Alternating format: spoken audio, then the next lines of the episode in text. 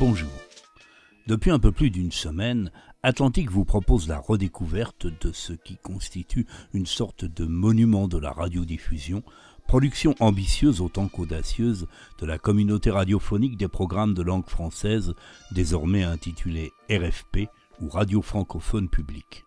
En fait, Radio France était associée à Radio-Canada, mais aussi à la RTB, Radio-Télévision Belge, enfin à Radio Suisse Romande pour ce vaste projet qui avait mobilisé quatre grands médias européens dans la préparation, la réalisation et la mise en onde d'un vaste panorama racontant 25 années de l'histoire du monde au travers de l'exploration minutieuse et commentée du patrimoine sonore en association avec leurs archives respectives, à commencer par les fonds inestimables de l'INA, l'Institut national de l'audiovisuel qui, aujourd'hui et depuis une quarantaine d'années, répertorie, classe, entretient, stocke et désormais numérise la mémoire audiovisuelle de tout ce qui est diffusé en France depuis l'aube de la parole captive, puis de l'image télédiffusée. Le premier opus, que vous pouvez désormais réécouter sur Atlantique autant qu'il vous plaira, comme il en sera de chacune des 26 émissions, le premier opus était consacré à 1950 l'an zéro en quelque sorte, de cette formidable épopée racontée par les journalistes, entourés d'une solide équipe de consultants et de spécialistes, mais aussi d'invités nombreux ayant eux-mêmes joué, chacun dans sa spécialité, un rôle à un moment donné, parfois de dimension historique, parfois plus modestement. Le monde de l'après-guerre était en cette année 1951 encore pour partie un vaste champ de ruines, et les belligérants pensaient leur plaie alors qu'on s'activait à la reconstruction. Curieusement, c'était l'Allemagne, dans sa partie occidentale, qui renaissait le plus spectaculairement alors que, par exemple, la France, l'Angleterre ou l'Italie n'en finissaient pas avec le rationnement et diverses séquelles. Mais bien plus grave, l'alliance d'hier, l'union sacrée, avait volé en éclats de nouveaux foyers de tension, voire des guerres totales voyaient le jour, partageant la planète en deux camps désormais plus ou moins satellites des deux grands, les États-Unis d'Amérique et l'Union soviétique avec à sa tête la Russie de Staline, deux camps embarqués dans une guerre de communiqués, de rodomontades et de gesticulations, à grands coups de mégatonnes et de vitesse passée du subsonique au supersonique. On en était encore au balbutiement en matière de technologie informatique, en gros, l'équivalent d'une calculette exécutant tout juste les quatre opérations ne tenait pas dans un bus. Et pourtant, et pourtant les militaires avaient déjà compris tout le parti qu'ils pourraient tirer à l'avenir des technologies de pointe et des télécommunications et de leur contrôle. Et plus rien ne se ferait sans eux. La conquête spatiale côté directement issu de la technologie des V1 et V2 allemands avec à sa tête l'ancien dignitaire nazi von Braun, en était le symbole insolent autant qu'éclatant. Pourtant, les Russes remportèrent la première manche, mais c'est une autre histoire que vous découvrirez en feuilletant les prochaines pages de la grande encyclopédie sonore. Pour l'instant, 1950-1975, rediffusion du troisième quart du siècle, aujourd'hui 1951.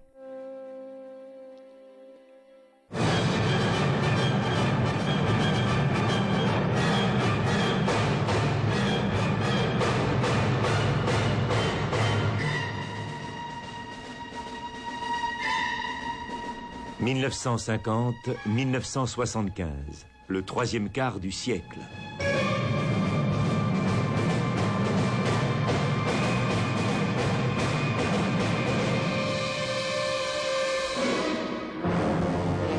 Production de la communauté radiophonique des programmes de langue française. RTB Belgique, RTSR Suisse, SRC Canada, SRF France.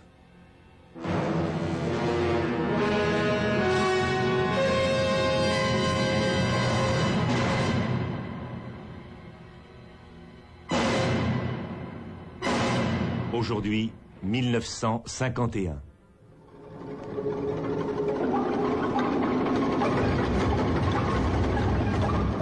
1951, l'année de la chute de MacArthur, le Mikado blanc, et de la montée de Mossadegh, le nationaliste en pyjama.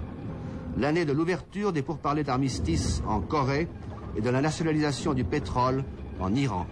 L'année de l'offensive en Indochine avec Delattre de Tassigny et de la naissance du miracle économique allemand avec Konrad Adenauer. 1951, un autre visage de la guerre froide, peut-être moins sévère à l'extérieur, mais plus enfrogné, plus buté à l'intérieur, souvent jusqu'à l'absurde et au drame. 1er janvier, Roumanie. Début du premier plan quinquennal. Industrialisation accélérée du pays. 1er janvier, un nouveau canal en Union soviétique. Les Russes commencent la mise en chantier d'un grand canal qui reliera la Volga au Don. 12 janvier, Washington, inflation aux États-Unis. Dans son message annuel au Congrès, le président Harry Truman annonce que la production industrielle américaine augmentera de 7% en 1951 et de 25% au cours des cinq prochaines années. Il annonce également que le budget militaire sera considérablement accru et que les prix et les salaires seront bloqués afin de lutter contre l'inflation. 12 janvier, halte au génocide. L'Assemblée générale des Nations unies vote une convention qui condamne le génocide en tant que crime contre la loi internationale. 25 janvier, une nouvelle compagnie aérienne. La Suède, la Norvège et le Danemark décident la fusion de leurs compagnies aériennes et de créer la SAS, la Scandinavian Airlines System. 31 janvier, Brésil. Le père des pauvres au pouvoir. Réélu à la tête de l'État en 1950, Getulio Vargas inaugure sa nouvelle présidence. 2 février, le gouvernement français cède le comptoir de Chandernagor à l'Inde. 8 février, vers une autonomie interne en Tunisie. Avec l'accord de la France, le bey Mohamed El Hamin promulgue une réforme qui constitue un premier pas vers l'autonomie interne de son pays. Le gouvernement tunisien sera désormais présidé par un premier ministre tunisien et non plus par le résident général français. 15 février, Grande-Bretagne, nationalisation de la sidérurgie. 16 février, Moscou. Pour la première fois depuis deux ans, Staline s'exprime publiquement sur les problèmes mondiaux. Il déclare que la guerre pour le moment n'est pas inévitable, mais qu'elle peut le devenir. Il accuse l'ONU d'être une organisation pour les Américains et déclare que les États-Unis, le Canada et 21 États d'Amérique latine se sont engagés sur le sentier de la guerre. 21 février, le CHEP, Supreme Headquarters of the Allied Powers, en Europe, s'installe en France à Rocancourt, aux environs de Versailles. Discours d'inauguration du général Eisenhower. It is a great burden. And countries, for example this one, have been carrying burdens Défendre la paix n'est pas chose facile. C'est un lourd fardeau. Et certains pays comme celui-ci portent d'autres fardeaux plus lourds encore depuis longtemps. Nous aussi. Cela se manifeste ici du fait du rationnement. Alors que je reviens, il me semble que les œufs et le bacon manquent tout autant qu'il y a cinq ans. burden that we are now picking up is, in my opinion, going to be carried willingly, courageously, Mais ce fardeau sera porté volontairement, courageusement, par des hommes libres, parce que toutes nos valeurs reposent sur cette défense de la liberté.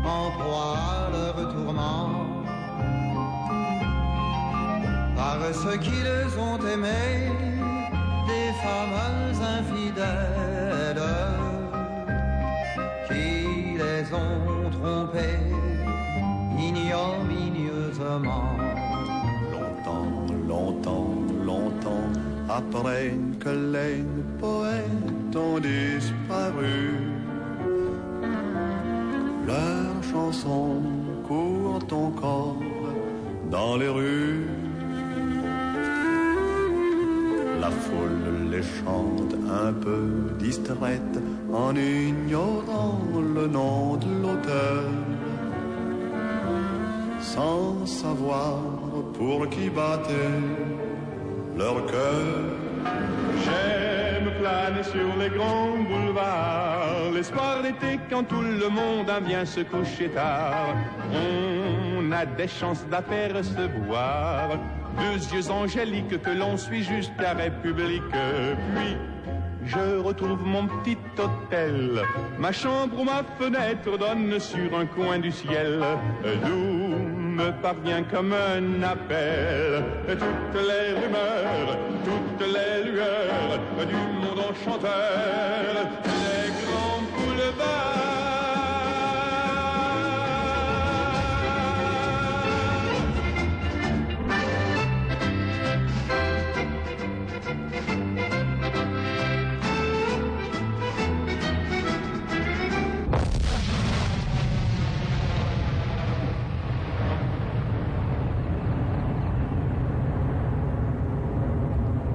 Fin 1951, la guerre de Corée va se stabiliser jusqu'à l'armistice de Panmunjom en juillet 1953. Mais la guerre des positions ne s'installera au pays du matin calme qu'à l'issue d'une tempête mondiale suscitée par le commandant en chef des armées des Nations Unies. La guerre de Corée est devenue sa guerre dès le départ et le héros de la bataille du Pacifique, celui qui cinq ans plus tôt avait reçu la reddition des forces japonaises à bord du cuirassé Missouri, estime peut-être qu'il n'a plus d'ordre à recevoir et surtout pas de ce petit président Truman, Harry le pianiste, qui tenait une chemiserie avant d'entrer à la Maison Blanche. MacArthur, fils du gouverneur des Philippines, est depuis longtemps un personnage de légende quand les Nord-Coréens franchissent le 38e parallèle. Il a évacué Batan et Corégidor, il a connu sa traversée du désert, il a repris les îles grâce à sa tactique particulière des bonds de kangourou. Aux États-Unis, on l'appelle le Napoléon de Luçon. Depuis 1945, il gouverne le Japon, où on le surnomme le Mikado blanc. C'est un général comblé, il a 72 ans, et après les Japonais de Hirohito, il voudrait maintenant donner une leçon aux Chinois de Mao, avec la même arme d'ailleurs. Il propose en effet d'utiliser la bombe atomique, de franchir le Yalu et d'organiser une véritable chasse à cour en Chine. Truman, effrayé, le convoque à Washington. MacArthur refuse et, comme s'il était un chef d'État, n'accepte une rencontre qu'en plein Pacifique. Mais c'est son arrêt de mort. Le président des États-Unis le démet de ses fonctions. Certains événements ont démontré que le général MacArthur n'était pas d'accord avec notre politique. J'ai donc jugé indispensable de relever le général MacArthur de ses fonctions afin qu'il n'y ait ni doute ni confusion sur les véritables objectifs de notre politique. C'est avec les plus profonds regrets personnels que je me suis vu contraint de prendre cette décision. Le général MacArthur est un de nos plus grands chefs militaires, mais la paix mondiale est beaucoup plus importante que le sort d'un individu. Comme le vieux soldat de la chanson, je mets maintenant un terme à ma carrière militaire et je m'efface. Un vieux soldat qui s'est efforcé de faire son devoir tel qu'il le percevait, ainsi que Dieu lui en a donné le droit. Adieu. Il rentre, accueilli en triomphe par les faucons, une expression qui ne sera inventée que bien après lui pour désigner les interventionnistes. Les confettis se sont maintenant transformés en une véritable neige qui tombe sur Broadway. Vous entendez les premiers sons de la fanfare qui ouvre le cortège. Euh, dans le fond, j'aperçois les premières voitures officielles, le général MacArthur, Madame MacArthur et son fils, Douglas MacArthur Jr., qui n'a pas vu les États-Unis de sa vie.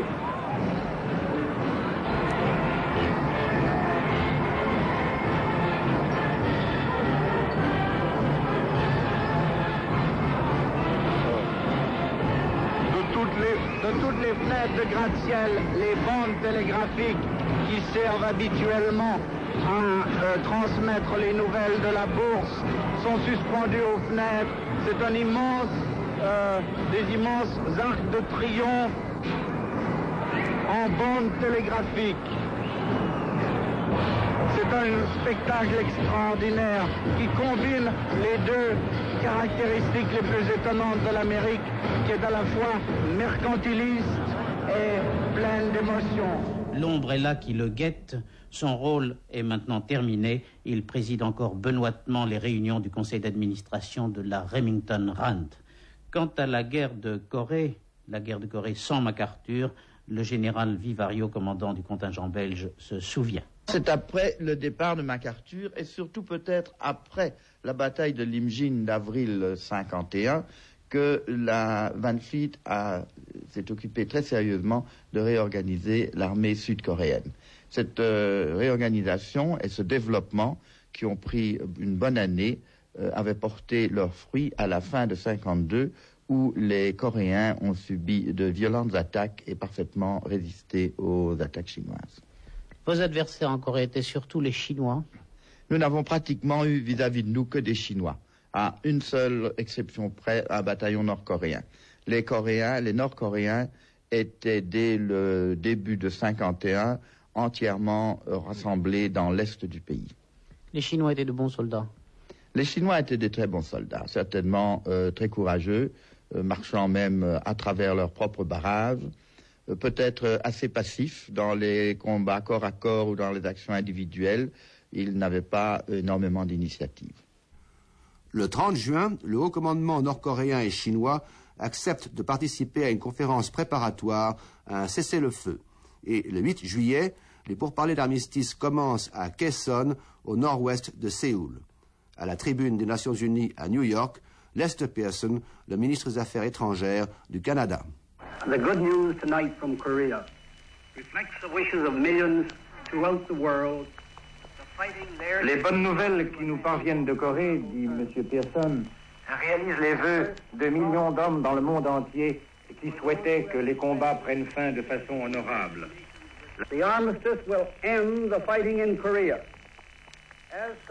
L'armistice, poursuit M. Pearson, mettra fin à la guerre en Corée. Ainsi, ce sera le premier pas, le premier seulement, vers un règlement pacifique dans cette région du monde. Il faut aussi que les Nations Unies entreprennent d'aider le peuple coréen à restaurer et à reconstruire son pays ravagé. En vertu de la résolution en date du 18 avril de l'Assemblée, j'informe les gouvernements des pays membres des Nations Unies que l'Assemblée se réunira le 17 août à New York pour étudier le problème coréen. 22 février, épuration en Chine. Le gouvernement de la République populaire de Chine promulgue un décret sur la suppression des contre-révolutionnaires qui visent avant tout les adversaires de la réforme agraire. Une série d'exécutions publiques a déjà eu lieu. 25 février, Maroc. Cédant à la pression des autorités françaises et du pacha de Marrakech, le sultan Mohamed Ben Youssef dissout le gouvernement marocain qui est favorable à l'indépendance et signe un protocole d'accord avec le résident français, le général Juin. 4 mars, Belgique. La durée du service militaire est portée à deux ans. 10 mars, Tchécoslovaquie. Ayant refusé de collaborer avec le gouvernement, Monseigneur Péran, archevêque de Prague, est banni de son diocèse et déporté à Novaries. 12 mars, des ambassadeurs occidentaux à Madrid. Après plusieurs années d'interruption, la France, la Grande-Bretagne et les Pays-Bas renouent des relations diplomatiques avec l'Espagne franquiste. 18 mars, France. Henri Queuille forme un nouveau gouvernement. 29 mars, l'état-major du Conseil Atlantique décide de la création d'une base aérienne américaine à Châteauroux et de sept autres bases au Maroc. Le maréchal Montgomery est nommé adjoint au commandement suprême des forces de l'OTAN en Europe. 4 avril, les Parisiens retrouvent leur métro. Après 15 jours de grève, les conducteurs d'autobus et de métro reprennent le travail. 11 avril, Tanger. Réunis à Tanger, les représentants des divers mouvements nationalistes marocains s'engagent à lutter contre le protectorat français pour l'indépendance totale du Maroc. 16 avril, Belgrade. La Yougoslavie obtient des États-Unis une aide militaire de 29 millions de dollars. 21 avril, Londres. Crise au sein du gouvernement travailliste. Démission du ministre du Travail, Anne Beaver. Non aux USA. L'aile gauche du Parti travailliste estime que la Grande-Bretagne n'est pas en mesure de supporter le programme de réarmement imposé par le gouvernement, en particulier à un moment où les répercussions de la guerre de Corée aggravent les difficultés économiques du pays. Elle affirme en outre que, d'une manière générale, la politique britannique est trop docile aux directives de Washington.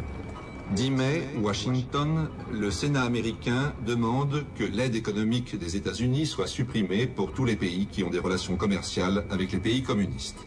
12 mai, essais atomiques américains à Eniwetok dans le Pacifique. 1951, une vieille amitié renouée, celle du Canada et de la France à l'occasion de la visite à Paris du Premier ministre canadien Louis Saint-Laurent. C'est Magloire Gagnon qui vous parle de Paris. Pour la première fois, un Premier ministre canadien est en voyage officiel en France. Nous sommes à la gare du Nord. Le train vient d'arriver. Nous voyons d'ailleurs par la fenêtre la figure sympathique, capable du très honorable Louis Saint-Laurent.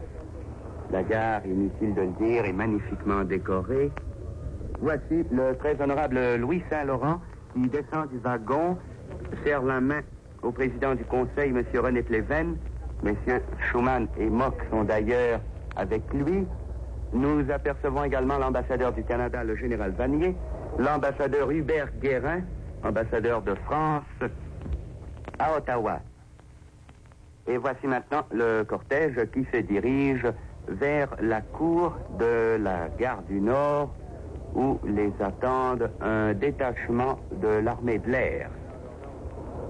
Le très honorable Louis Saint-Laurent s'incline devant le drapeau.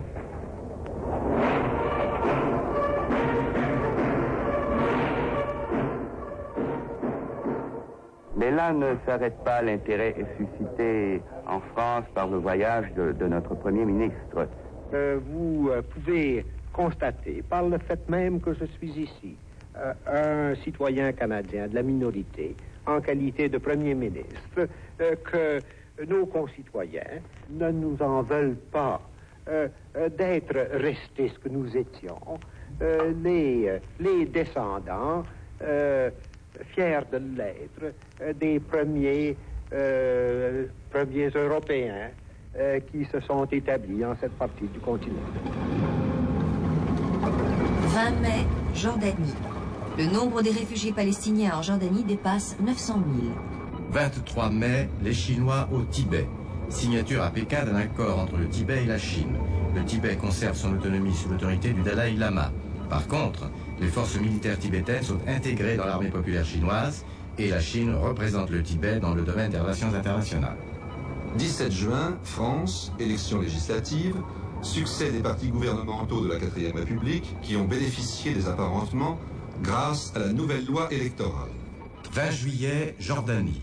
Suspecté par les extrémistes arabes de chercher une entente avec Israël, le roi Abdullah de Jordanie est assassiné à la mosquée Al-Aqsa de Jérusalem. 23 juillet, le maréchal Pétain meurt dans sa résidence forcée de Port-Joinville à l'île-Dieu. Le gouvernement refuse de le faire inhumer à Douaumont comme le demandent ses défenseurs. 27 juillet, plus de missionnaires en Chine. Radio Pékin annonce que toutes les missions religieuses étrangères en Chine devront fermer leurs portes. De nombreux prêtres ont déjà été expulsés, en particulier ceux de la Légion de Marie, le mouvement d'action catholique en Chine. 1er août, Berlin-Est, Festival mondial de la jeunesse. 1951 marque une étape essentielle dans la réinsertion de l'Allemagne fédérale, l'Allemagne de l'Ouest, dans le monde occidental. Réinsertion qui se fait sur le plan diplomatique, sur le plan militaire et sur le plan économique. Alfred Grosser, professeur à l'Institut des études politiques de Paris. Je crois qu'il faut se souvenir que lorsque, en 1949, est née la République fédérale d'Allemagne, elle n'a pas le droit d'avoir de ministère des Affaires étrangères les affaires étrangères restent entre les mains des Anglais, des Américains et des Français. Seulement lorsqu'en 1950, euh, Robert Schuman lance son plan et qu'on met en place le traité pour la communauté de charbon et de l'acier, on s'aperçoit qu'il n'y aurait personne pour le signer du côté allemand. Et c'est pour ça qu'en mars 1951 intervient ce qu'on a appelé la petite revision du statut d'occupation, qui donne aux Allemands un ministère des Affaires étrangères le premier ministre des Affaires étrangères va être le chancelier lui-même, Konrad Adenauer, et c'est avec ce levier qu'il va obtenir au fond la fin de la domination des trois occidentaux sur la République fédérale. Et c'est dans ces conditions-là qu'à partir de 51, on oublie, au fond, que la République fédérale n'a même pas sa souveraineté interne, sans même parler de sa souveraineté externe. Ça, c'est une évolution extrêmement sensible. C'est au fond le retour d'une Allemagne sur la scène internationale. Ici Bonn. Le chancelier Adenauer va entreprendre son premier voyage à l'étranger en tant que ministre des Affaires étrangères de la République fédérale pour se rendre à Paris à l'effet d'y signer le premier document qui projette une intégration ouest-européenne effective et décisive, le plan Schuman de de charbon-acier. Si vous le voulez bien, monsieur le chancelier, voudriez-vous tout d'abord nous traduire l'état d'esprit dans lequel vous allez, d'ici quelques heures, prendre la direction de Paris? Je considère effectivement mon voyage à Paris comme devant inaugurer une nouvelle époque dans les rapports entre la France et l'Allemagne. Les hommes responsables en France et en Allemagne savent aujourd'hui que les deux pays ne peuvent conserver leur liberté et leur indépendance que si l'Europe s'unit en une fédération. Le passé a montré que les rapports entre l'Allemagne et la France sont la condition décisive pour l'union de l'Europe et l'on est prêt de part et d'autre à la leçon de ces expériences.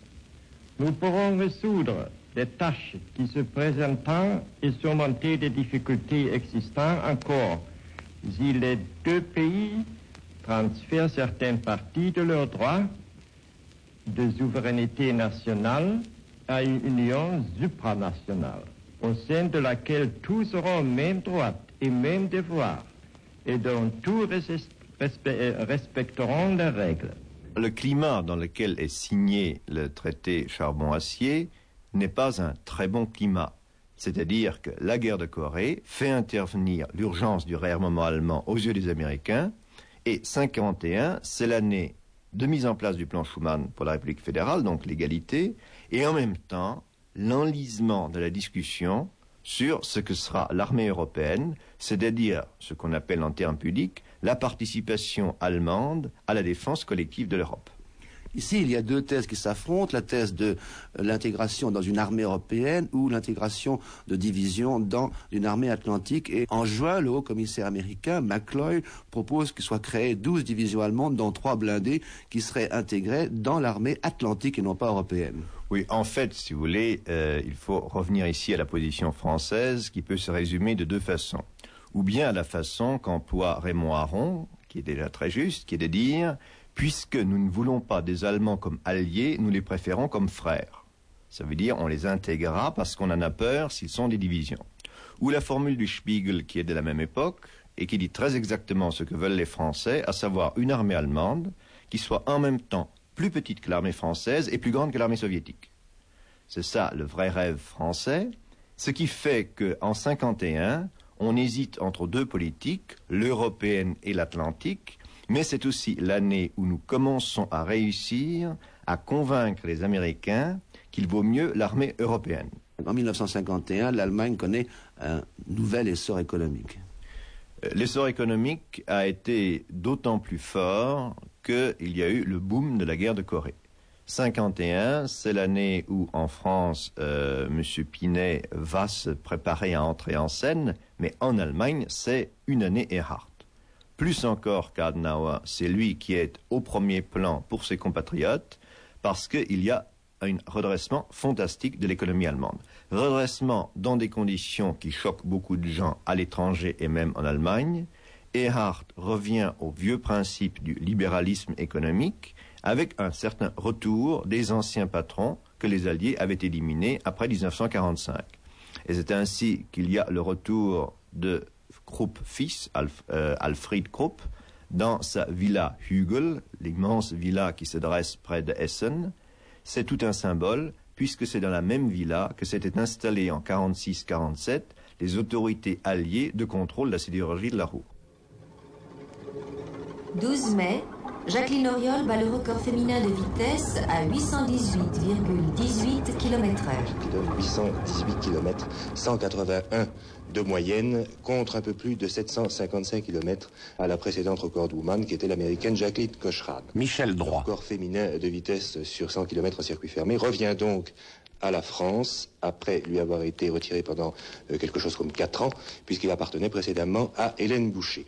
Madame Jacqueline Auriol a bien voulu nous recevoir avec le micro de la radiodiffusion suisse. Est-ce que vous avez pensé tout de suite au début de votre entraînement sur avion à réaction, est-ce que vous avez tout de suite pensé au record de vitesse?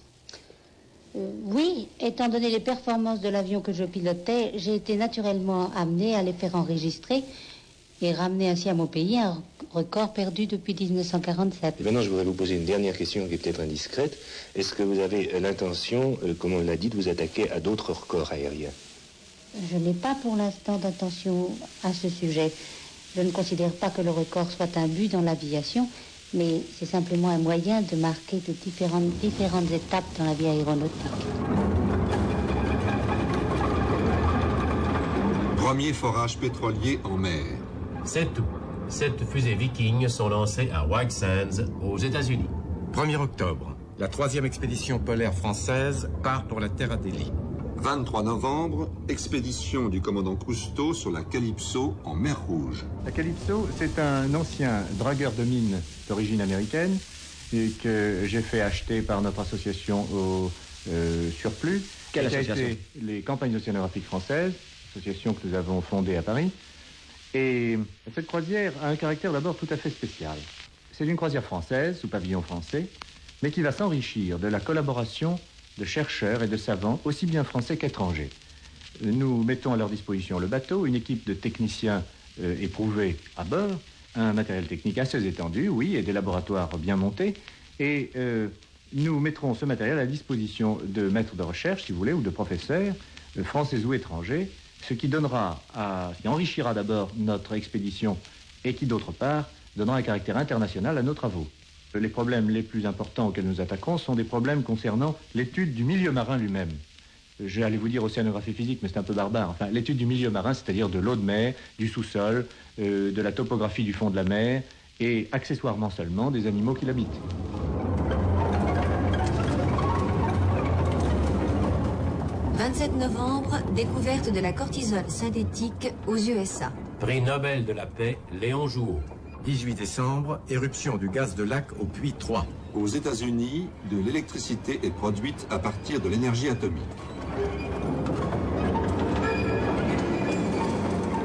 Picasso, La chèvre, les massacres de Corée. Francis Bacon, étude d'après Velasquez. Magritte, le domaine enchanté, fresque du casino de Knock-le-Zout. Jean Lursa, tapisserie. Zhao Wuki, paysages abstraits. Pierre Guéguen, le tachisme. Mathieu et les signifiants de l'informel à Paris. Rauschenberg, tableau blanc. Fontana, toile perforée. Fondation à Osaka du groupe Gutai et de ses cérémonies spectacles préfigurant les happenings. Naum Gabo, étude pour une construction dans l'espace. Franz Klein, action painting. Début de la biennale de Sao Paulo. Bernard Zerfus, usine Renault à Flins. Auguste Perret, plan de reconstruction du vieux port de Marseille. André Malraux, Les voix du silence. Sans doute un jour, devant les étendues arides ou reconquises par la forêt, nul ne devinera plus ce que l'homme avait imposé d'intelligence aux formes de la terre, en dressant les pierres de Florence dans le grand balancement des oliviers toscans. Il ne restera rien de ces palais qui virent passer Michel-Ange exaspéré par Raphaël, ni des petits cafés de Paris où Renoir s'asseyait avec Cézanne, Van Gogh avec Gauguin. L'éternel de la solitude n'est pas moins vainqueur des rêves que des armées, et les hommes n'ignorent guère tout cela depuis qu'ils existent et savent qu'ils doivent mourir.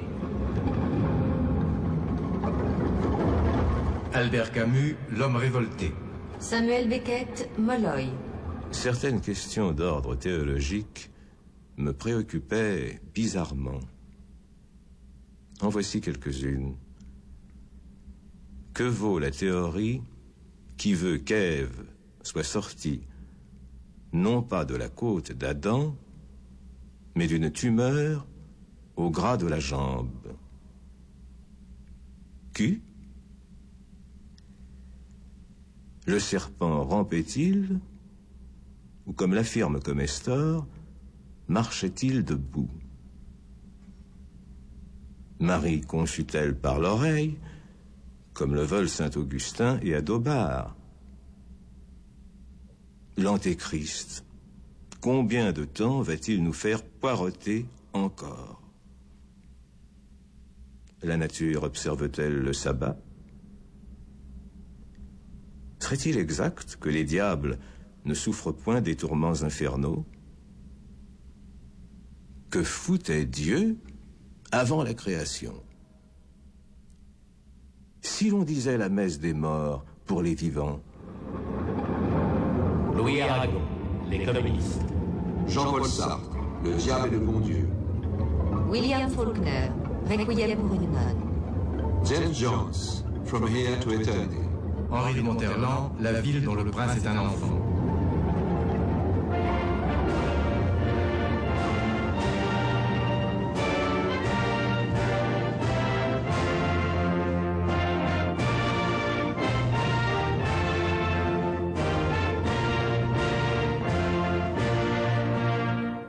janvier. Le président Truman envoie à Tokyo une mission spéciale conduite par John Foster Dulles. À la suite de la guerre de Corée, le gouvernement américain est décidé à signer rapidement un traité de paix avec le Japon. 8 septembre, San Francisco, 48 nations signent le traité de paix avec le Japon. L'Union soviétique a demandé vainement que la République populaire de Chine soit présente à San Francisco et avec la Pologne et la Tchécoslovaquie, elle s'abstient de signer le traité. Les principales clauses du traité sont les suivantes. Le Japon reconnaît l'indépendance de la Corée et renonce à ses droits sur Formose et sur les îles Kuriles. Le Japon obtient le droit d'assumer sa propre défense, mais les troupes américaines resteront au Japon tant que ce dernier ne sera pas en mesure de se défendre par lui-même. À la demande du secrétaire d'État américain, Dean Ashton, Herbert Morrison, le ministre des Affaires étrangères britannique, ouvre la séance de clôture de la conférence. A great company of the nations Plusieurs des pays représentés ici se sont battus contre le Japon. Ils se sont mis d'accord entre eux sur ce texte établissant un traité de paix sans condition. Nous sommes arrivés à cette conclusion car nous pensons qu'elle est la meilleure pour tous, non seulement pour le Japon, mais pour le monde. Eugène Ionescu, La leçon. Georges Bernanos, Dialogue des Carmélites. Robert Derry, Les Branquignoles. Création du TNP et du Festival d'Avignon. Le prince de Hombourg de Kleist et le Cid avec Gérard Philippe. Immortalité. Maintenant tu es à moi tout entière. À travers le bandeau, c'est toi qui rayonnes de tout l'éclat de tes innombrables soleils.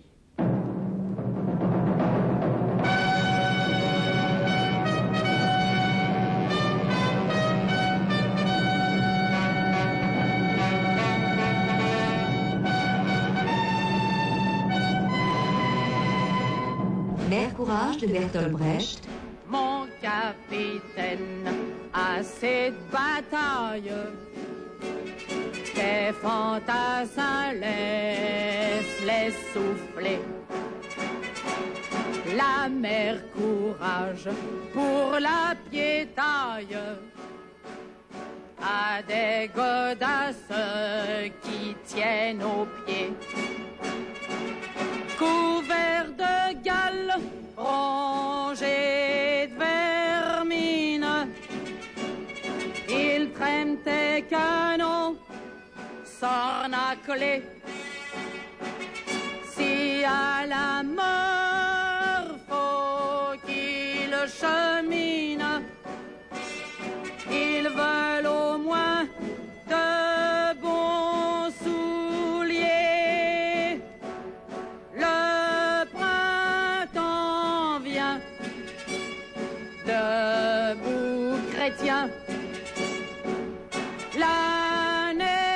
fond sur tous les morts et tout ce qui se traîne encore repart en guerre sur les grands chemins.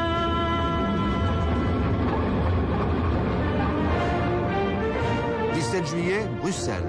À la suite de l'abdication de son père Léopold III, le roi Baudouin Ier prête serment devant le Parlement belge et les corps constitués. Je jure d'observer la Constitution et les lois du peuple belge, de maintenir l'indépendance nationale et l'intégrité du territoire.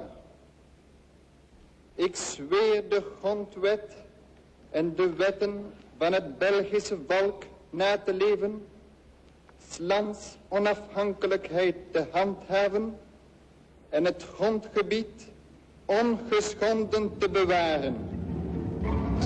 4 août, Berne. À la suite de conversations secrètes avec les États-Unis, le gouvernement suisse accepte de réduire des deux tiers ses exportations de matériaux stratégiques à destination de l'URSS et des démocraties populaires. 8 août, France. Après l'échec de Maurice Petch, de René Mayer, de Georges Bidault et de Paul Reynaud, René Pleven obtient l'investiture de l'Assemblée nationale et forme un nouveau gouvernement. 10 août. Chauffard, attention. En raison du nombre croissant d'accidents de voiture en France, les préfets reçoivent l'autorisation de suspendre pour une durée de temps indéterminée les permis de conduire des automobilistes en infraction. 13 août, Irak. De nouveaux accords conclus avec l'Iraq Petroleum Company assurent au gouvernement irakien la moitié des profits des compagnies pétrolières. Coup de théâtre à Téhéran le 1er mai 1951. Le pétrole est nationalisé. Le Parlement a voté, le Shah a signé la loi, mais le véritable père de la loi, c'est un vieillard émotif à la santé chancelante, Mohamed Hidayat, dit Mossadegh, l'arbitre. Quelques semaines plus tôt, le général Asmara, chef du gouvernement, a été abattu à la grande mosquée par ce que la presse appelle un fanatique religieux. On reprochait à Asmara d'être trop conciliant avec les Britanniques, véritables maîtres du pétrole iranien. Avec Mossadegh, c'est différent. L'homme est un nationaliste passionné. Son Front national, qui ne compte au départ que quelques élus, réclame l'indépendance économique du pays. Il n'accepte pas que l'étranger prélève 4 cinquièmes du profit fait grâce à la richesse pétrolière iranienne. Le docteur Mossadegh devient Premier ministre le 28 avril. Son premier acte, et quel acte? C'est la nationalisation du pétrole.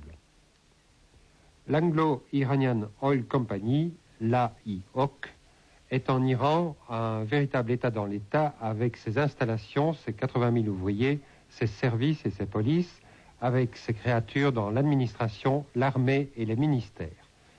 Mossadegh prend le risque, décidé à ne pas faire machine arrière, à refuser toute solution imposée de l'extérieur. L'AIOC et Londres ne sont pas disposés à accepter le fait accompli.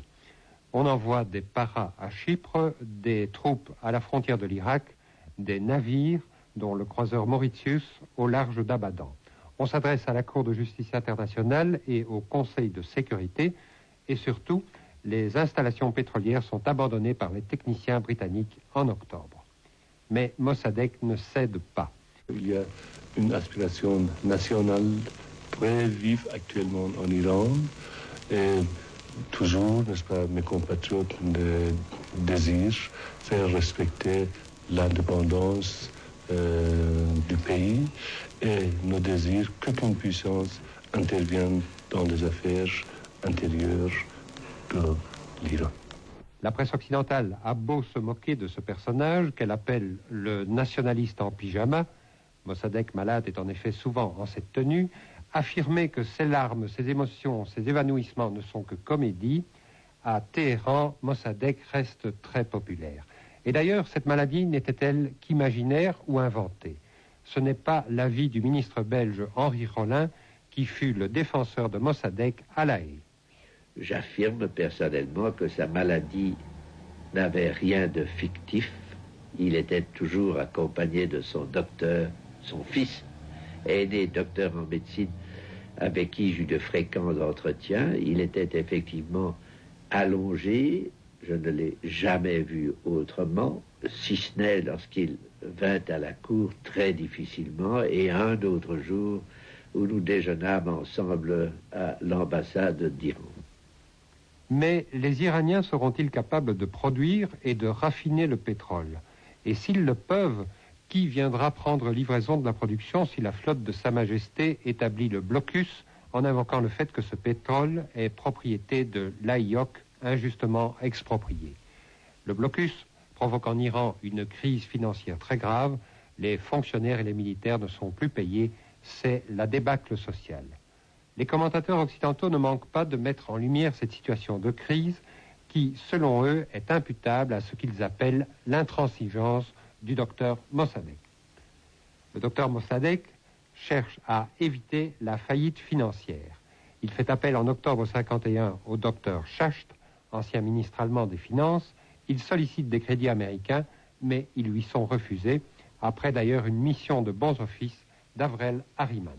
Au début 1952, Mossadegh laisse entendre qu'il devra peut-être s'adresser à l'URSS si les Occidentaux le boycottent et refusent assistance technique et financière. Un autre combat est mené à La Haye devant la Cour internationale. Le docteur Mossadegh, très seul, abandonné par ses conseillers français, fait appel au juriste belge Henri Rollin pour les plaidoiries et, contre toute attente, il gagne son procès. Il comptait faire un réquisitoire extrêmement violent de toute la politique anglaise en Iran au cours des dernières années. Euh, je lui répondis qu'à mon grand regret, euh, ce discours était euh, tout à fait hors de propos, que s'il était décidé à perdre son procès, il pouvait se donner cette satisfaction, mais que s'il voulait le gagner, il m'interrompit en disant, mais je suis convaincu que nous allons le perdre. Je dis, mais voilà, moi j'ai l'espoir de le gagner.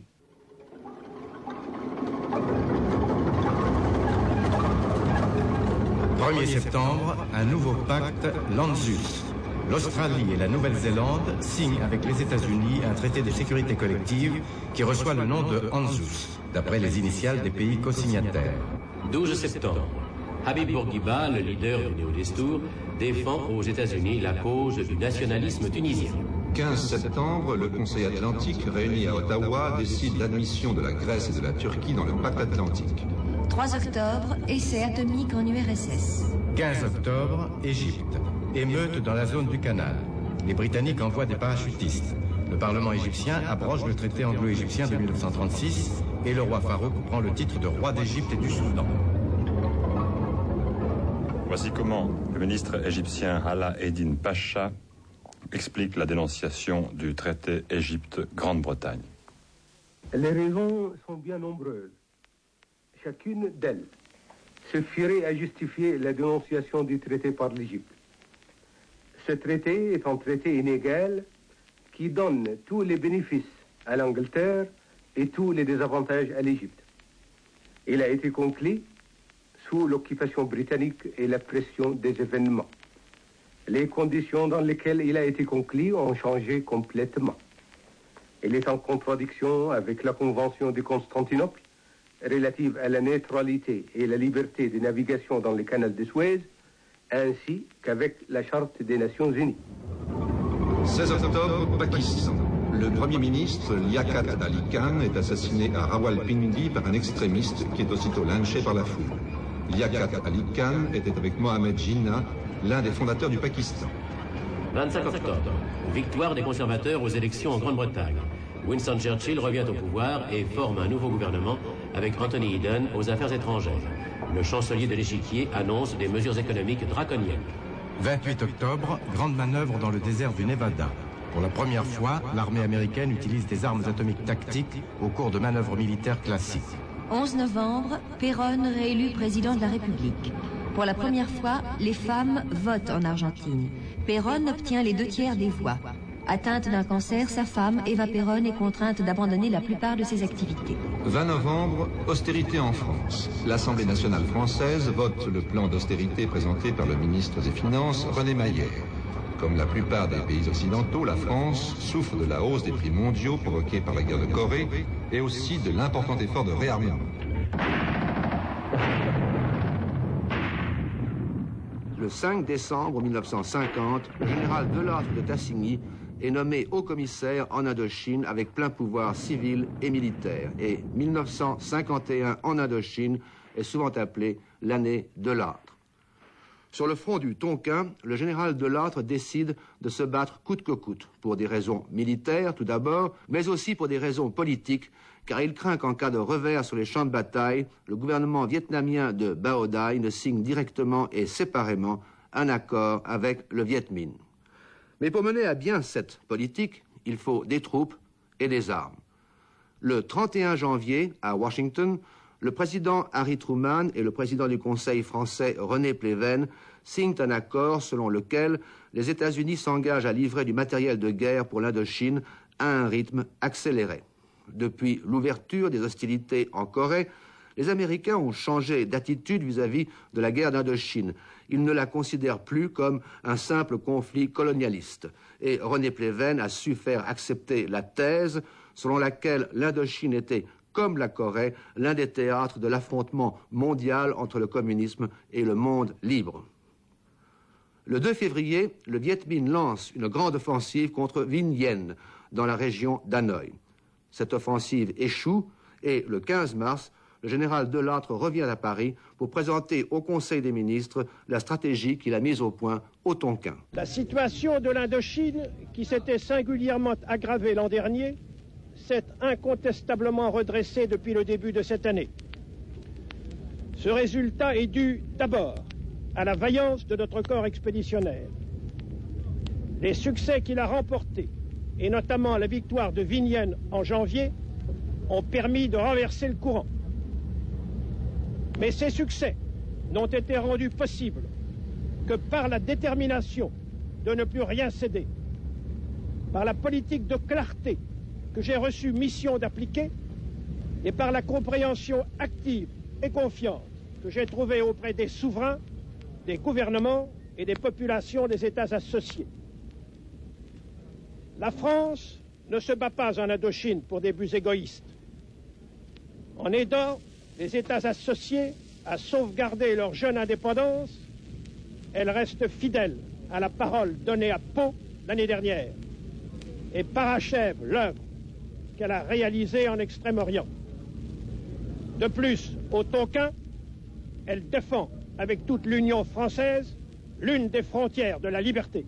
22 avril, l'offensive française au Tonkin commence. D'abord une vaste opération de ratissage au cours de laquelle 2000 soldats du Viet Minh sont faits prisonniers. Puis au mois de mai, 11 000 autres combattants du Viet Minh sont capturés. Mais vers la fin du mois, le Viet Minh lance une contre-attaque avec une armée de 35 000 hommes.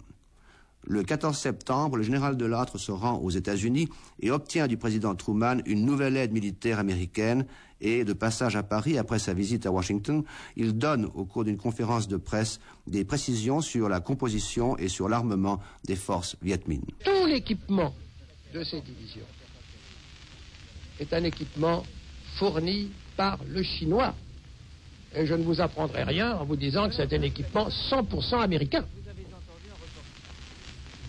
C'est l'équipement qui avait été donné à Chiang Kai-shek pour ses divisions et qui actuellement se trouve dans les arsenaux du sud de la Chine et en partie peut-être déjà transporté à Langson. C'était la question que m'a posée le président Truman. Je lui ai dit, je lui ai fait cette réponse. Bon, mais c'est pas tout. Vous savez que dans ces armées, le problème si difficile entre tous, c'est le problème des cadres eh bien, tout le problème de formation des cadres est pris en charge par la Chine. Et ce sont dans les écoles de cadres, dans les écoles d'entraînement, que tous les officiers et les gradés spécialistes qui sont nécessaires à l'armée Viet Minh sont formés. 1951 se termine par une grande offensive de l'armée française dans le Tonkin et par la prise d'Oabin, l'une des principales bases du Viet Minh. Et c'est la fin de l'année de l'âtre, ou plutôt la fin du général lui-même, car il meurt avec son année le 11 janvier 1952, quelques mois après son fils, le lieutenant Bernard de l'âtre de Tassigny, qui a été tué sur le front aux environs d'Hanoï. Miracle à Milan, de Vittorio De. L'inconnu du Nord Express, d'Alfred Hitchcock. La mort d'un commis voyageur de Laszlo Benedek et Arthur Miller. Journal d'un curé de campagne de Robert Bresson. Le chèque blanc de Fellini. Elle n'a dansé qu'un seul été de Matson. Un Américain à Paris de Vincente Minelli.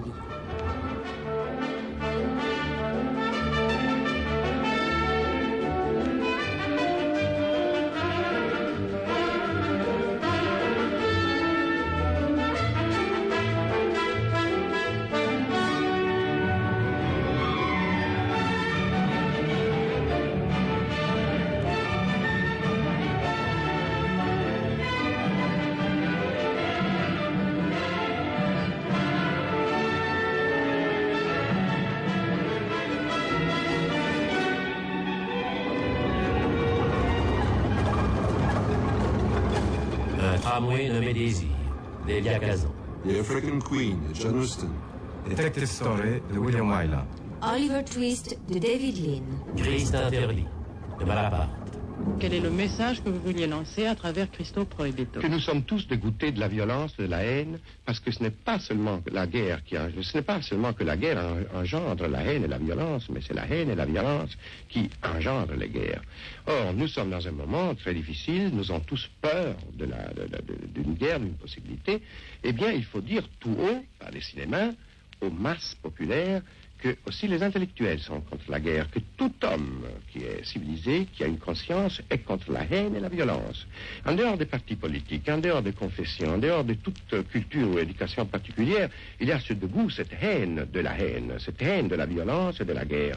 Ce n'est pas que nous avons peur de lutter, c'est que nous ne voulons plus lutter pour des choses inutiles. La guerre ne rapporte rien que de deuil, de ruines. Ça ne résout pas les problèmes. Le problème, il faut se le poser dans sa propre conscience et les résoudre par soi-même. Chantons sous la pluie de Stanley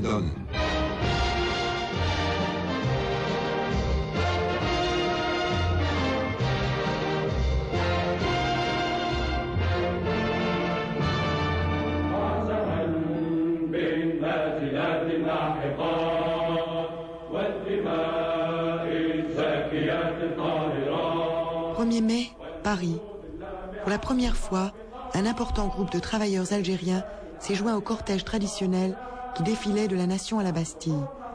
À la tête du groupe algérien, des drapeaux et des banderoles aux initiales du MTLD, le mouvement pour le triomphe des libertés démocratiques. La police est intervenue pour tenter de s'emparer de ces banderoles et une courte mais très violente bagarre a éclaté. En quelques minutes, une soixantaine de policiers ont été blessés, dont 15 grièvement au visage. Des bagarres similaires ont eu lieu à Longwy, à Mézières et à Maubeuge. Le mouvement pour le triomphe des libertés démocratiques, dont le secrétaire général est Messali Hadj, bénéficie d'un grand appui populaire en Algérie. Son implantation locale est remarquablement organisée.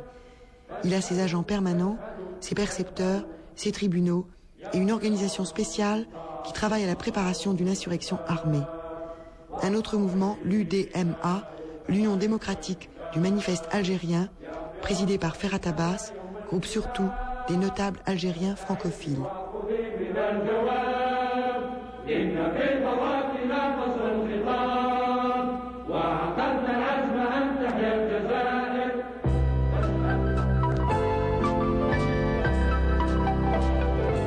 Êtes-vous sexy?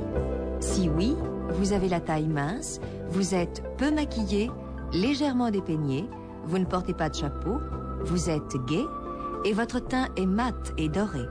Quant à votre chandail, il moulera une poitrine ni trop petite, ni trop forte. La robe, cette année, aime le jersey et les fantaisies discrètes. Le tailleur à basque courte va du tweed au velours. Le manteau est bouclé et velu. Jouez sur les touches blanches.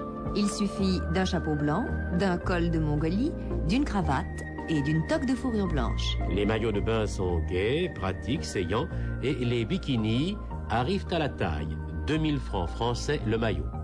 Le maquillage 1951 se signale par l'opposition d'un teint uni, lisse et mat, avec une bouche triangulaire charnue, rouge vif, et l'œil souligné d'un phare de la couleur de la pupille.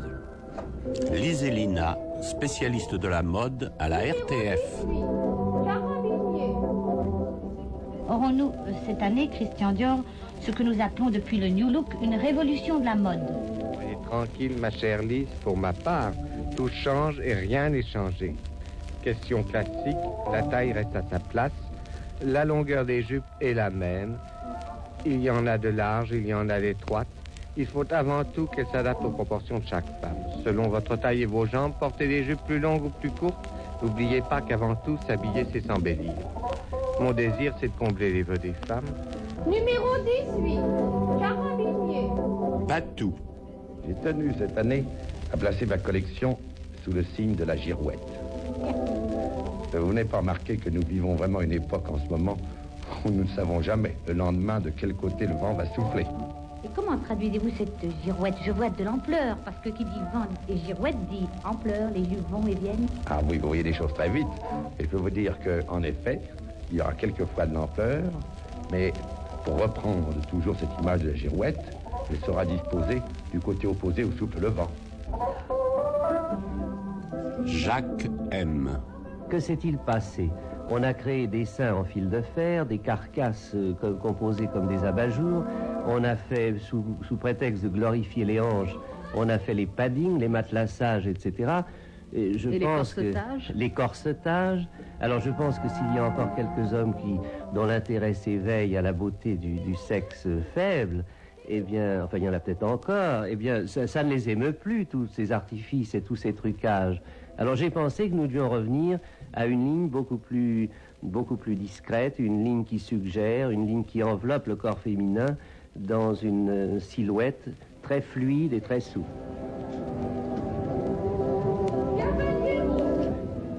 Connaissez tous et toutes Sophie pour l'avoir vue sur la couverture des magazines, car Sophie est mannequin vedette de chez Jacques Fat.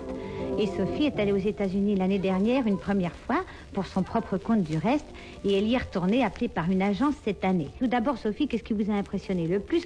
Vous, qui êtes une femme qui sortait énormément dans Paris, qu'est-ce qui vous a impressionné le plus aux États-Unis? Eh bien, ce qui m'a impressionné le plus aux États-Unis, c'est la vitesse à laquelle les gens travaillent, euh, se ruent d'une chose à l'autre, prennent des ascenseurs qui vous montent au 120e étage en deux secondes, alors que dans mon ascenseur hydraulique à Paris, je mets trois minutes.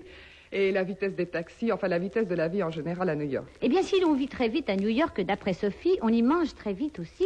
Et ce n'est pas étonnant, puisque je crois que l'on s'y bourre de pilules. Oui, à 11 heures du matin, je prenais une pilule pour me couper l'appétit pour, pour éviter le sandwich de midi. Ça doit pas être très drôle de se nourrir de pilules. On s'y habitue. On s'y habitue car en effet, Sophie vient d'en sortir une, mais ce n'est pas une pilule pour se couper l'appétit, celle-là. Non, c'est une pilule, enfin, est-ce qu'on peut le dire? Bien sûr qu'il faut le dire. Une pilule qui vous enlève absolument toutes les odeurs. Toutes les odeurs, c'est-à-dire qu'on ne mange plus de persil, on ne se met plus d'eau de cologne ni d'odorono, sauf publicité bien entendu. Ça n'a pas d'importance. On prend des pilules. On prend des pilules et on peut manger de l'ail, des escargots, enfin tout ce qu'on veut, on ne sent plus rien. C'est absolument merveilleux. Les morts de l'année. William Randolph Hearst. Maria Montez. Ludmila Pitoev. Louis Jouvet. Marquise, si mon visage a quelques traits un peu vieux, souvenez-vous qu'à mon âge, vous ne vaudrez guère mieux. Le temps, aux plus belles choses, se plaît à faire un affront, et saura faner vos roses comme il a ridé mon front. Pensez-y, belle marquise, quoiqu'un grison fasse effroi, il vaut bien qu'on le courtise quand il est fait comme moi. Les morts de l'année. Sinclair Lewis. André Gide.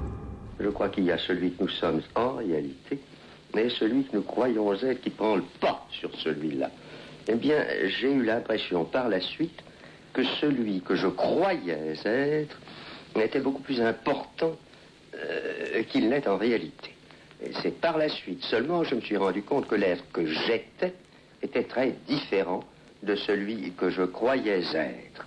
Et il m'est arrivé tout naturellement hum, à préférer celui que j'étais vraiment et qui est devenu celui que je voulais être. Il s'est trouvé que euh, pour découvrir vraiment celui que j'étais, que j'étais sincèrement, profondément, et que du même coup je voulais être, je m'y suis pris de cette manière.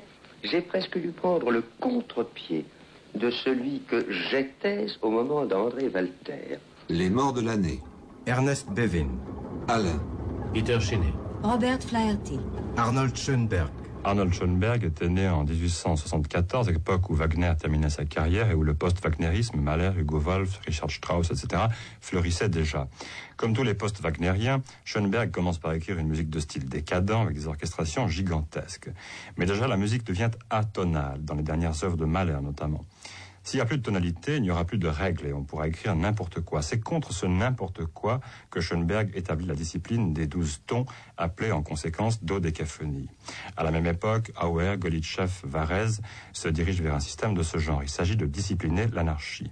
La règle fondamentale de la dodécaphonie est très simple. La gamme chromatique du do inférieur au si comporte 12 tons. Il faut les employer tous avant d'en répéter un seul.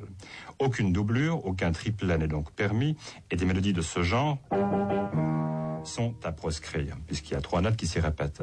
Pourquoi c'est à 16 Parce que l'atonalisme court le risque de la monotonie, et Schoenberg espère que si, dans une mélodie dodécaphonique, jamais un ton n'est répété avant que tous les autres n'aient été entendus, on pourra éviter cette monotonie-là.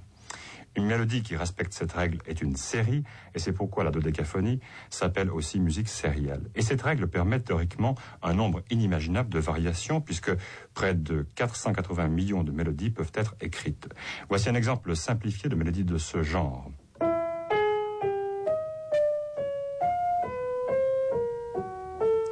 Voici maintenant la même mélodie dont les notes se déroulent à l'envers.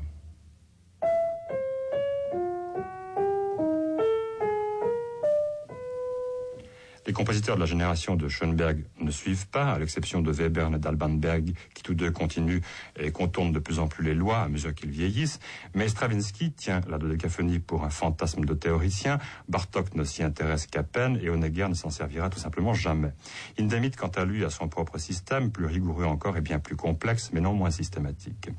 Schoenberg fera donc cavalier seul et sa carrière, qui avait commencé par être celle d'un compositeur réellement inspiré, finira comme celle d'Anton Reicha par des recherches théoriques. Schoenberg est peut-être le seul compositeur, déclare Darius Milo, à avoir pu faire quelque chose d'audible avec la dodécaphonie. Peut-être, mais la dodécaphonie de Schoenberg sera la pierre de touche de toutes les musiques composées depuis 25 ou 30 ans par des hommes jeunes, même si tous ces hommes deviennent eux aussi des dissidents.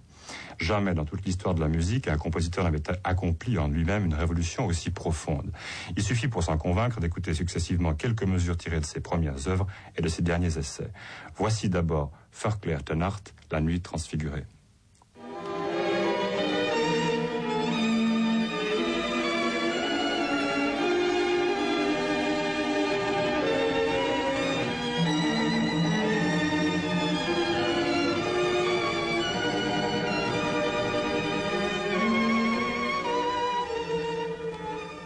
Voici la sérénade opus 24.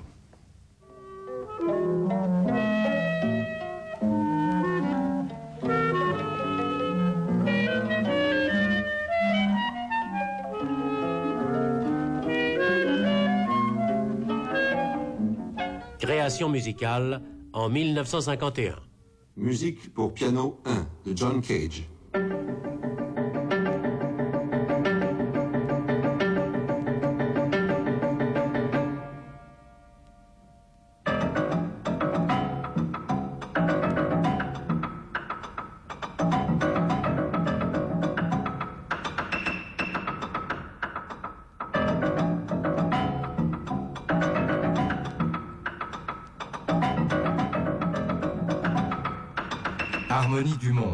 Paul Hindemith.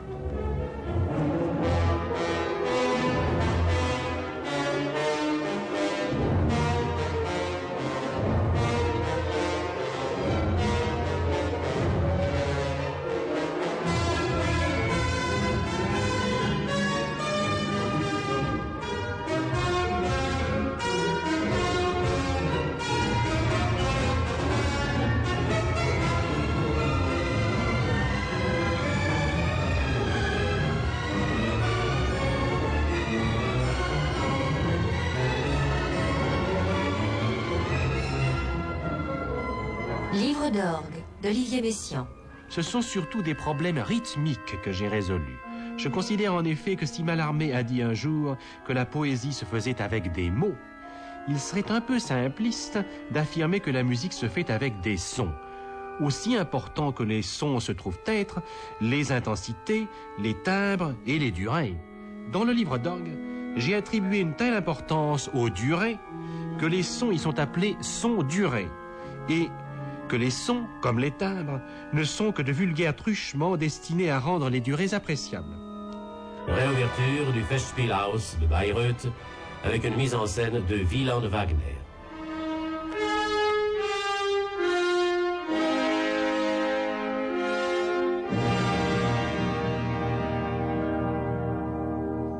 Heureusement, tous les anciens des corps n'existaient plus, mais ce manque n'a pas influencé ma conception de la mise en scène. Pour l'œuvre, je vois deux points essentiels. L'esprit du texte du Richard Wagner et la conception de la musique en fonction du texte. Pour le théâtre, il y a un seul point. Le théâtre ne peut être qu'el actuel. C'est-à-dire, on peut jouer du théâtre seulement avec les moyens de notre temps, pas avec ceux de passé qui en ferait un musée.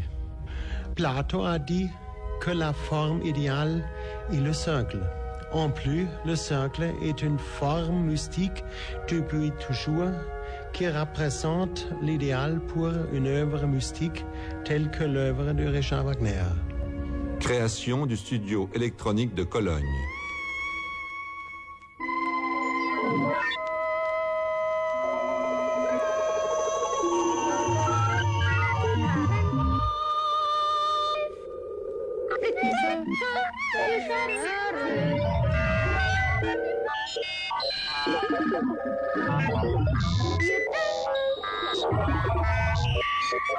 «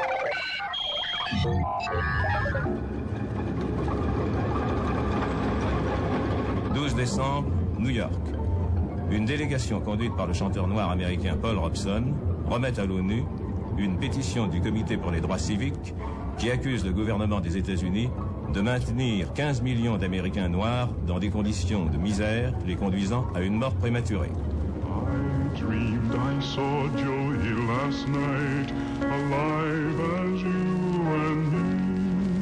Says I, but ten years dead.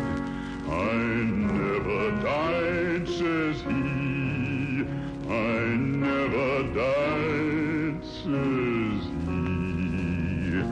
I never died.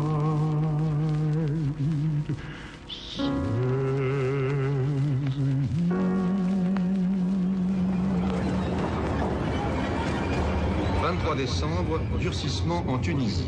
La France décide de maintenir ses fonctionnaires à la tête des institutions politiques tunisiennes. Pour protester contre cette mesure, le Néo-Destour, le parti nationaliste d'Habib Bourguiba, organise une grève de trois jours dans l'ensemble du pays. 24 décembre, un nouveau roi pour Noël. Libye. L'émir de Cyrénaïque, Mohamed Idriss el-Senoussi, proclame l'indépendance de son pays et devient roi de Libye sous le nom d'Idriss Ier. 1951. Dans de nombreux pays, l'atmosphère de la guerre froide atteint un degré souvent insoutenable. Les partis communistes multiplient les manifestations, les actions de masse, et les gouvernements accumulent les répressions, les mesures d'interdiction. La frontière de la guerre froide ne court pas seulement le long du territoire soviétique, elle traverse aussi les capitales occidentales et divise les populations. Janvier. À l'occasion de la venue en Europe du général Eisenhower, commandant en chef du CHE, les partis communistes organisent de nombreuses manifestations. Trois manifestants sont tués en Italie. 2500 sont arrêtés en France. Février. Campagne contre le réarmement de l'Allemagne dans de nombreux pays européens. Le 15 février, à Paris, manifestation contre la participation de l'Allemagne de l'Ouest à la conférence sur l'armée européenne au Quai d'Orsay. Japon, fermeture de 150 permanences du Parti communiste et interdiction de tous les journaux et publications communistes. En prévision d'une troisième guerre mondiale en Asie, les communistes japonais établissent des règles de discipline intérieure quasi militaires. Haïti, interdiction des partis pro-communistes. France, interdiction des publications soviétiques en français. Guatemala, Mexique, Pakistan, Philippines, Inde, arrestation de dirigeants communistes. Indonésie, 600 communistes emprisonnés, dont 16 députés. Juillet, France, nombreuses manifestations contre l'envoi de troupes et d'armes en Indochine. À Tours, Raymond Dien se couche sur les rails devant un convoi de troupes pour l'Indochine. 11 juillet, France, procès du quartier-maître Henri Martin devant le tribunal militaire de Brest. Il est accusé de démoralisation de l'armée et de la marine et d'incitation au sabotage pour avoir distribué à Toulon des tracts contre la guerre d'Indochine. Il est condamné à 5 ans de prison. Les slogans Libérez Henri Martin apparaissent sur les murs de France. Uruguay, des manifestants empêchent pendant deux jours l'envoi d'un bataillon uruguayen en Corée.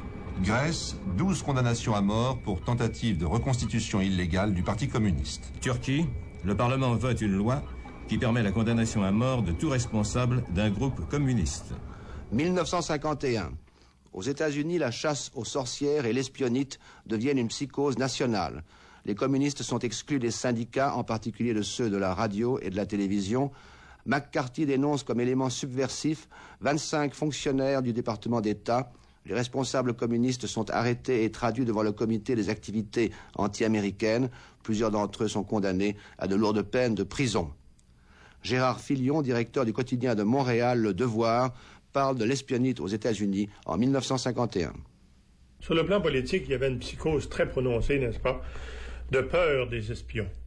Euh, je pense que l'affaire Gouzenko, les autres affaires qui se sont développées par la suite au Canada et aux États-Unis, surtout aux États-Unis, ont créé une psychose euh, de crainte d'être espionné. On voyait des espions partout. Et c'est pas pour rien, n'est-ce pas, que McCarthy, le sénateur McCarthy aux États-Unis, a connu une carrière assez flamboyante pendant un certain, temps en dénonçant des complots euh, à tous les niveaux de l'administration américaine. Évidemment, par la suite, tout ça s'est calmé, mais durant une dizaine d'années, même davantage, de 1945 à 1955 et peut-être même jusqu'à 1960, et même un peu au-delà, jusqu'à ce qu'il y ait un commencement de relâchement, là, euh, on a vécu dans, une, dans un climat de, de crainte, d'appréhension des activités d'espionnage euh, de la part des soviétiques. Il faut dire aussi qu'à la même époque, de 50 à 54, on a eu la guerre de Corée. Et à ce moment-là, l'URSS et la Chine communiste étaient des alliés très étroits. Et que par conséquent, pour les États-Unis, la guerre de Corée, c'était une façon d'arrêter le communisme et d'arrêter non seulement la Chine, mais aussi l'URSS. On a parlé dans le cas des États-Unis, dans le cas du macartisme, de chasse aux sorcières. On, se référait évidemment à, des époques anciennes où, euh, sur simple délation, on, envoyait des gens au bûcher. Est-ce qu'au Canada, euh, la psychose était aussi forte à l'époque? Elle n'a pas été aussi forte qu'aux États-Unis parce qu'on n'a pas eu de McCarthy ici aux États-Unis. Mais il y a eu quand même des journaux, il y a eu quelques hommes politiques qui se sont adonnés à la chasse aux sorcières et puis il y a des réputations, un certain nombre de réputations qui en ont été euh, avariées. Qu'on se rappelle par exemple, et ça c'est presque du folklore, que M. Maurice Duplessis, lors d'une élection provinciale, avait déclaré euh, presque textuellement que M. Georges-Émile le, le, chef du Parti libéral de la province de Québec, et avait des affinités communistes dangereuses et que M. Jean-Louis Gagnon, n'est-ce pas, qui était le penseur du parti, du parti était un communiste. Oui, M. Duplessis faisait feu de tout bois, c'était ben, reconnu. Feu de tout bois, évidemment, c'était comme McCarthy d'ailleurs. Oui. C'est toujours fait pour des raisons purement politiques. 5 juillet, États-Unis. Ethel et Julius Rosenberg sont déclarés coupables d'espionnage au profit de l'Union soviétique et condamnés à mort. Pourquoi les Rosenberg ont-ils été arrêtés, jugés, condamnés et exécutés? Alain Decaux. Eh bien, parce que Ethel Rosenberg avait un frère qui s'appelait David Greenglass, lequel travaillait comme employé subalterne à l'usine de Los Alamos, où on fabriquait la première bombe atomique américaine. Il a été surpris ayant volé de l'uranium. On a fait une enquête sur lui et on s'est aperçu qu'il avait eu des contacts avec des agents soviétiques. Donc arrestation de David Greenglass, enquête sur David Greenglass, et on s'aperçoit que le beau-frère et la sœur de David Greenglass, qui s'appellent les Rosenberg, sont des gens qui ne sont absolument pas membres du Parti communiste américain, mais qui militent dans les organismes de gauche. C'est l'époque de McCarthy. Dès le moment où, mon Dieu, on penche un peu à gauche, on est suspect. Alors on arrête les Rosenberg et on fait comprendre à David Greenglass qu'il a tout intérêt à mettre son beau-frère dans le bain, ce qu'il fait le plus volontiers du monde. Et la condamnation des Rosenberg se fait uniquement sur le témoignage de David Greenglass. Et M. David Greenglass, qui est coupable, lui, on en est sûr, de vol de secrets atomiques et d'uranium, eh bien, n'a eu que quelques années de prison, cependant que sa vie qu'il avait achetée a eu pour conséquence la mort de sa sœur et de son beau-frère. Il y a un comité euh, pour la réhabilitation des Rosenberg en Amérique qui groupe de très éminentes personnalités. Euh, des très grands savants atomistes sont intervenus et adhèrent toujours à ce comité. C'est ainsi que, au moment de l'affaire, Einstein est intervenu et a estimé que sur le plan scientifique, ça ne tenait pas, car le raisonnement est, évident. David Greenglass, comment est-ce qu'il s'était procuré les plans de la bombe atomique? Il l'a dit en toute naïveté à son procès. J'écoutais dans les couloirs et les conversations des ingénieurs. Or, cet homme, qui n'avait fait que six mois dans un cours complémentaire, qui n'avait aucune notion de calcul différentiel, qui a été incapable devant le tribunal d'expliquer le mécanisme de la fission de l'atome, déclare J'étais chez mon beau-frère, on avait bien dîné, je me suis assis à la table de la salle à manger, j'ai fait de mémoire le plan de la bombe A, et j'ai rédigé 12 pages d'explications pour le fonctionnement, n'est-ce pas? Tout ça est dérisoire, c'est ce que Einstein avait souligné, et avec lui un autre grand atomiste qui était professeur Urey, qui a souligné également un autre détail, c'est que la description de la première bombe A comportait 90 volumes imprimés serrés. Ce que je voudrais dire encore, c'est que les Rosenberg ne sont pas seulement les victimes d'une erreur judiciaire, comme hélas il y en a tant. C'est que euh, le fait qu'ils n'aient pas voulu avouer alors qu'on leur demandait d'avouer, est très beau, parce qu'on a vraiment mis en face d'eux un marché. Avouez et vous avez la vie sauve. Or, ils n'ont pas voulu avouer parce qu'ils étaient innocents, mais aussi parce qu'ils savaient que s'ils avouaient, eh bien, ils donnaient raison à McCarthy. McCarthy, dont le raisonnement était très simple, tous les gens qui penchent à gauche, eh bien, ces gens-là sont les coupables en puissance. Et en n'avouant pas, en mourant, je crois que les Rosenberg ont sauvé des milliers d'Américains. Le 7 juin 1951, deux diplomates britanniques, Guy Burgess et Donald McLean, disparaissent mystérieusement de Londres. Enlèvement, accident, affaire de mœurs. En tout cas, le scandale est énorme et les journaux anglais se livrent aux hypothèses les plus débridées. En fait, personne ne sait la vérité, Personne, sauf les hommes du MI5, le service de sécurité intérieure de la Grande-Bretagne, qui, depuis plusieurs mois déjà, accumule des preuves établissant que les deux diplomates disparus sont en réalité des agents au service de l'Union soviétique. Et c'est ici qu'intervient un troisième homme, ou plutôt le troisième homme, Kim Philby, un diplomate lui aussi, qui occupe un rang élevé dans l'Intelligence Service et qui, comme Burgess et McLean, est un espion au service de l'Union soviétique. Et c'est Kim Philby qui, sachant que le MI5 est sur le point de les arrêter, a conseillé aux deux diplomates de disparaître. Philby n'était pas un isolé, ni un déraciné comme le sont tant d'espions. Il n'était pas non plus victime d'un chantage, ni mu par l'appât du gain. Il appartenait à la classe privilégiée de son pays. Toutes les portes lui étaient ouvertes. Pour des raisons que l'on peut facilement établir mais difficilement comprendre, il choisit délibérément la trahison. Cela satisfaisait son besoin d'aventure, son désir obsessionnel d'être important. Ce qui semble avoir déterminé l'homme, c'est une sorte de rancune contre son propre milieu, sentiment que partagèrent Burgess et MacLean, une révolte profonde et perverse contre tout ce que l'homme normal chérit et respecte. Ivre, sa timidité était effarante. Sobre, il y ajoutait le bégaiement. C'était un bel homme à l'aspect mélancolique, un être plein de charme. Les hommes l'appréciaient. Les femmes avaient pour lui de la tendresse. Il s'appelait Harold Adrian Russell Philby, mais on le surnommait Kim, comme le héros de Kipling, sans doute en souvenir de sa jeunesse aux Indes. Comment ces trois hommes se sont-ils rencontrés? Comment sont-ils devenus des espions soviétiques? Tout a commencé à l'université, à Cambridge, comme l'explique l'expert américain Edward Sheehan. À Cambridge, Philby avait comme condisciples des marxistes convaincus, Donald MacLean et Guy Burgess. Il ne connaissait guère MacLean, mais devint un fervent disciple de Burgess.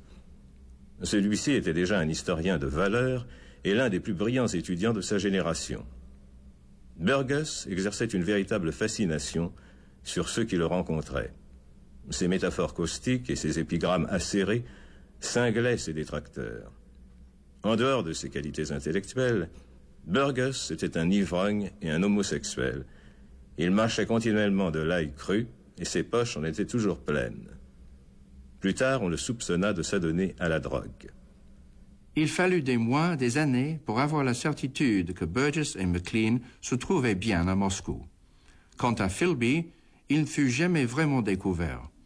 En 1951, après la disparition des deux diplomates, il est suspecté, longuement interrogé par la MI5 et finalement renvoyé du ministère des Affaires étrangères avec une pension de 4000 livres.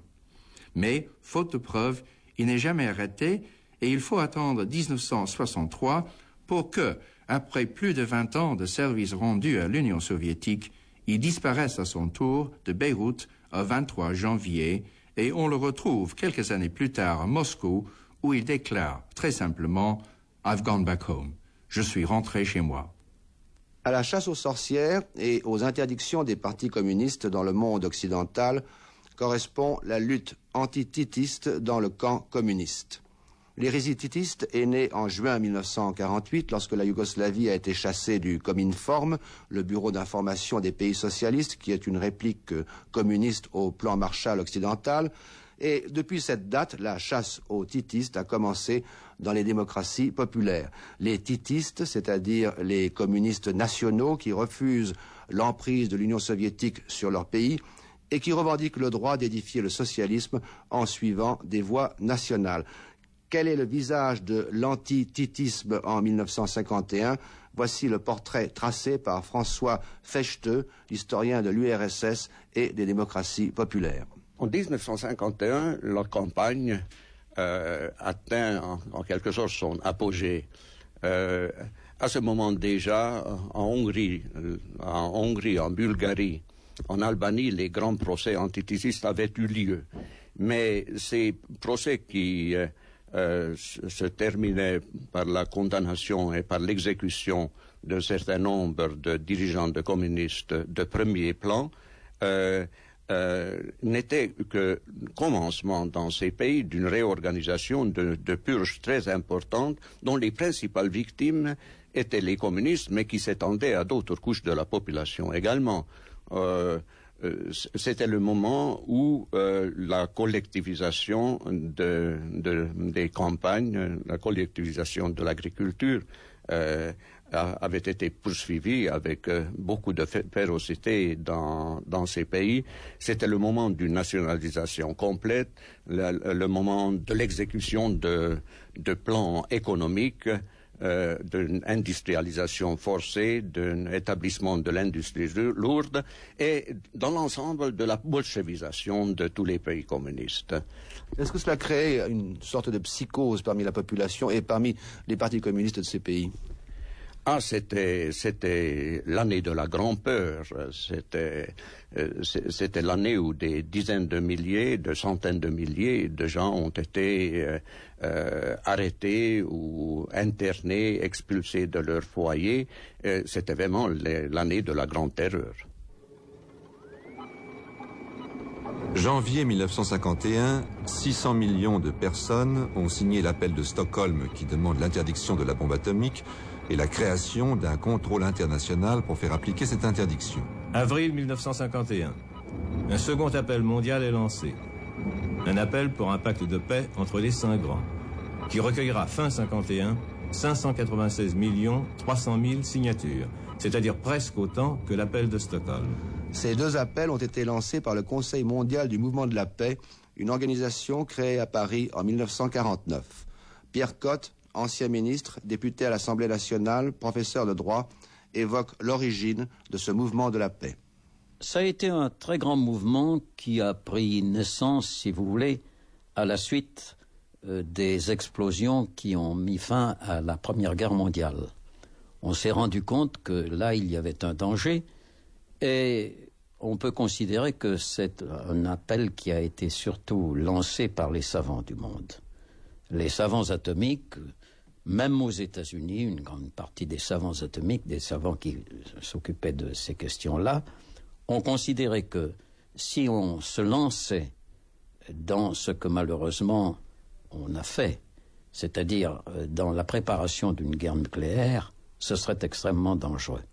Il est tout à fait frappant de voir que en France, derrière euh, Joliot-Curie et bien d'autres d'ailleurs, derrière notamment tous les travailleurs scientifiques qui travaillent au CNRS et dans d'autres pays, ce sont vraiment les savants qui ont jeté le cri d'alarme. Alors, euh, les politiciens s'en sont emparés, si j'ose dire, après. Et les, les, hommes politiques de gauche se sont rendus compte qu'il fallait faire un mouvement pour alerter l'opinion publique. C'est comme ça que l'appel de Stockholm est né. C'était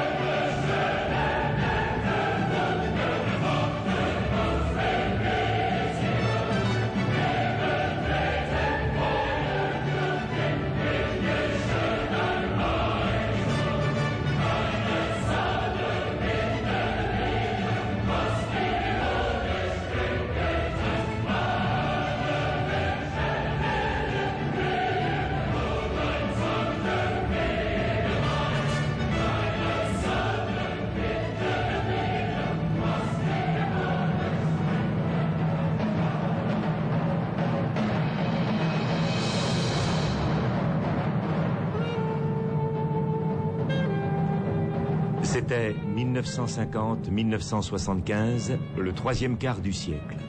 Aujourd'hui, 1951. Une production de la communauté radiophonique des programmes de langue française, composée par Gérald Cazobon, Radio France. Avec Jules Gérard Libois et Georges Villemans, radiodiffusion télévision belge. Jérôme Desuzes, Radio Suisse romande. Nahim Katan et Yves Lapierre, Société Radio-Canada.